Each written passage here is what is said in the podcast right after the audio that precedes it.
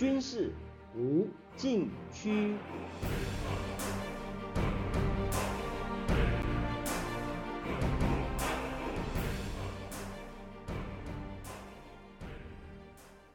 听众朋友们，大家好，您现在收听的是自由亚洲电台的军事无禁区栏目，我是栏目的主持人齐乐意。中共二十大即将在十月十六日在北京召开，中南海高层将出现新的变动，解放军领导层也将随之改组。以往有不少文章分析解放军领导层的特点，但不够全面，往往雾里看花。九月十三日，美国国防大学公布一份长达七十二页的研究报告，以多面向评估解放军领导层结构性的特点，让人大开眼界。并且对解放军自军改以来有了重新的认识。这份报告由美国国防大学国家战略研究所中国军事事务研究中心资深研究员吴志远执笔。他分析2015年军改前至2021年期间三百多位解放军高层军官的履历，评估解放军领导层的人事结构和职业模式等特点，发现解放军的体制保守。高层军官在四十多年的军旅生涯中耐心等待升迁，而通往成功之路的有效途径是担任各自所在军种的高阶职位。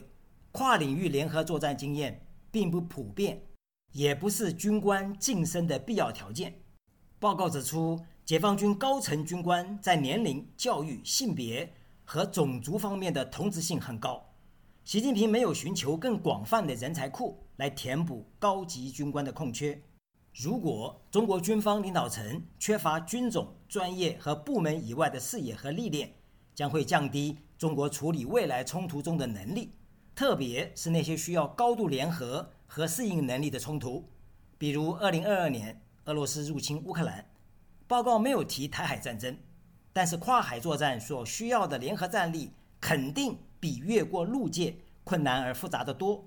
作者认为，目前解放军领导层是过渡的一代，他们的主要经历是在冷战后期形成，而新的一代在先进技术和作战理念方面拥有更多经验，可能对中国的能力更有信心，并且倾向以更能接受风险的方式处理冲突。不过，要培养完全不同以往类型的解放军领导层，需要对军种传统和组织文化。进行颠覆性革新，实行上却非常困难。这份报告深度分析解放军领导层，对象涵盖五大军种和五大战区副战区职以上高层军官。二零二一年有一百五十五位，包括中央军委级别六人，正战区职二十五人，副战区职一百二十四人，军衔中将以上。二零一五年有一百八十二人，因为军改裁并减少二十七人。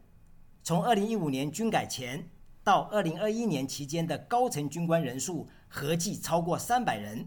构成报告的主要分析样本。按常理说，习近平二零一五年十一月全面推动军改，军方高层结构应该出现新貌，实情却非如此。报告指出，军改前后对军方领导层的平均年龄。和学经历没有带来影响。二零二一年新的领导层平均年龄六十一岁，反而比二零一五年增长一岁，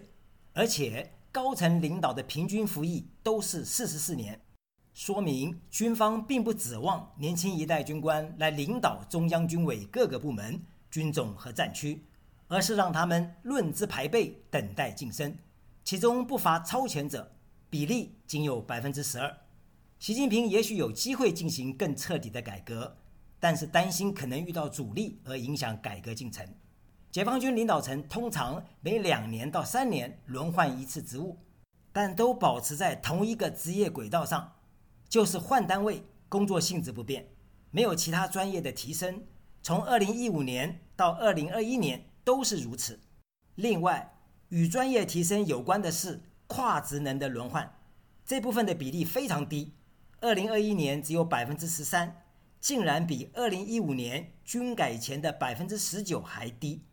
出现倒退现象。这也许和军改转型有关。使高层军官需要花更长的时间适应新的体制，而减少跨职能的轮换。二零一七年底，习近平发现军委有的机关部门还找不准自己的职责和位置，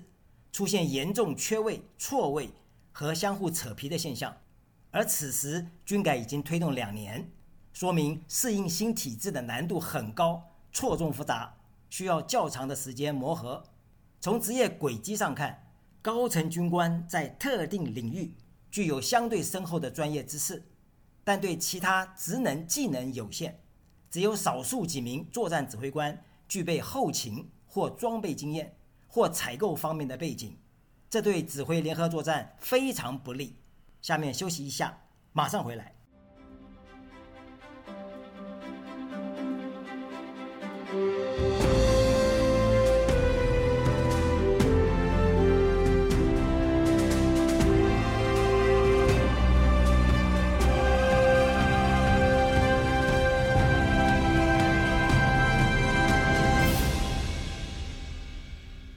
好，继续来谈。根据报告显示，军改后的解放军并不优先考虑新进高层军官的联合任务历练。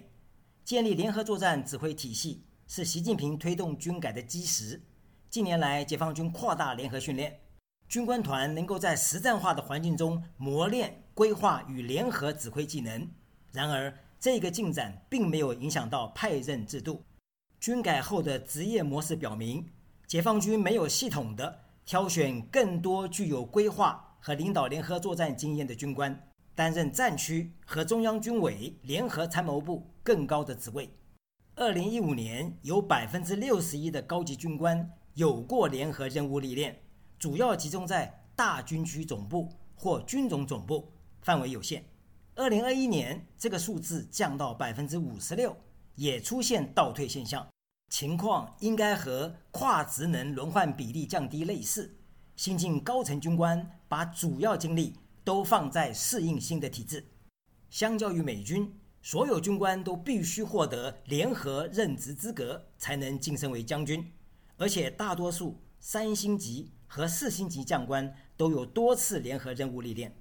报告指出，中国军事研究单位曾经研究美军的轮派制度，并且提出类似方案。但是没有一种方案获得采用。报告指出，美国四星级将官的组成、人事结构和职业模式与中国同级将官存在明显差异。报告以2021年美军40位现役四星级上将和31位解放军三星级上将来做比较。三星级上将是解放军最高军衔，没有四星。结果发现有四点不同：第一，在军种方面。地面部队最具代表，但解放军陆军在军中拥有更大的影响力，最高职位比例为百分之四十八，美军的比例为百分之三十五。第二，在人事结构方面，中国上将的平均年龄比美国年长四岁，也就是六十四岁比六十岁，工作历练多出六年，也就是四十六年比四十年，而美军高层更加多元化，有两名女性占百分之五。和三名非裔美国人占百分之八。相比之下，解放军领导层的同质性非常高，全是男性，而且百分之九十九是汉族。第三，在轮换方面，过去十年，美国四星级上将通常有七次任务轮换，平均每十八个月轮换一次职位。中国有五次，在同一个时间段，每一位美军高层都进行地域性轮换。解放军轮换比例为百分之八十四。此外，美军有二十三名高层，占百分之五十八，曾经在海外服役，多数在美国盟友或伊拉克或阿富汗。解放军高层则没有海外经验。第四，在联合任务方面，所有美军高层都有跨领域联合服务历练，通常有多次，而解放军高层有此历练的比例占百分之七十七，并不全面。总体而言，美国四星级上将比解放军同级将官更年轻、更多元化，并且拥有更多跨领域专业历练。相比之下，中国的制度更重视资历和在特定任务中的深度经验。另外，还有一个差异涉及职业类型：美军高层几乎都是以作战指挥官的历练获得晋升，而解放军高层几乎一半是专业的政治委员，也就是政委。可以说，以上多种差异是中美两军高层在整体结构上的一个缩影。下面休息一下，马上回来。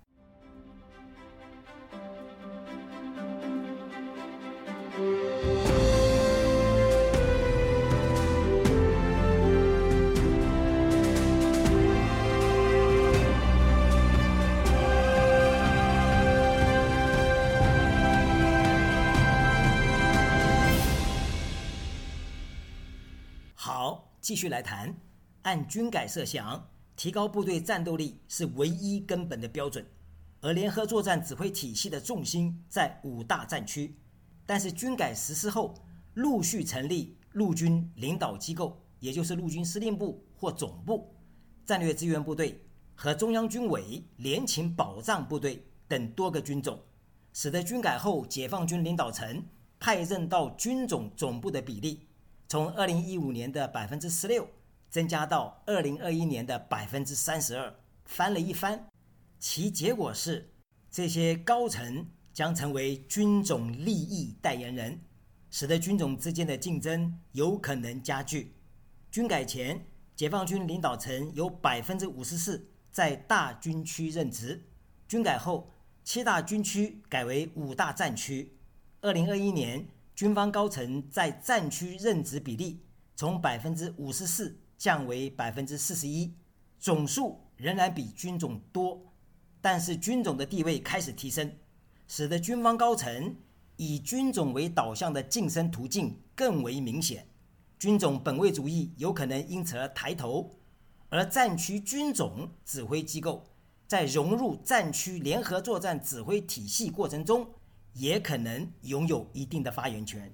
报告还指出，外界通常有一个误解，认为解放军领导层多数来自军改前的南京军区和军改后的东部战区，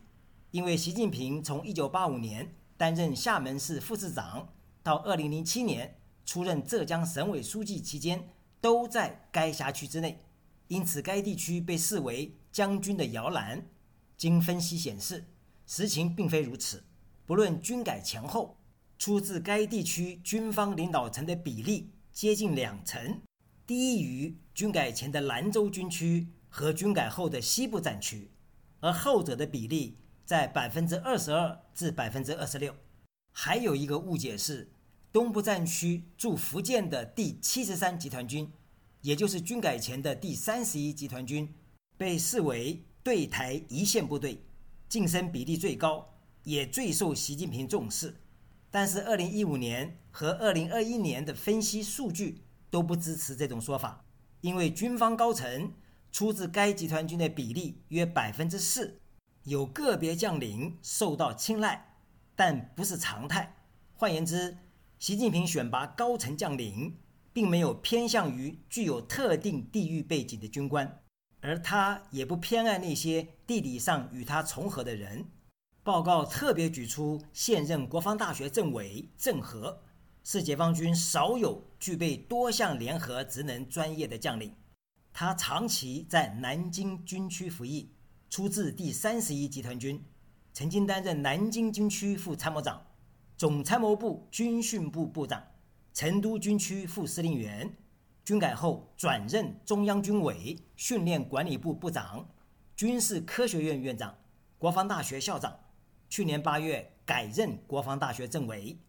从军区作战到全军训练，再到军事科学研究机关和最高军事学府，跨领域的历练齐备。但是他仍然无缘担任战区或军种一把手或军委更重要的职务，乃制度使然。说明解放军领导层从后冷战走向新时代还有很长一段路要走。听众朋友们，您现在收听的是自由亚洲电台的军事无禁区栏目，我是栏目的主持人齐乐意，谢谢大家收听，下次再会。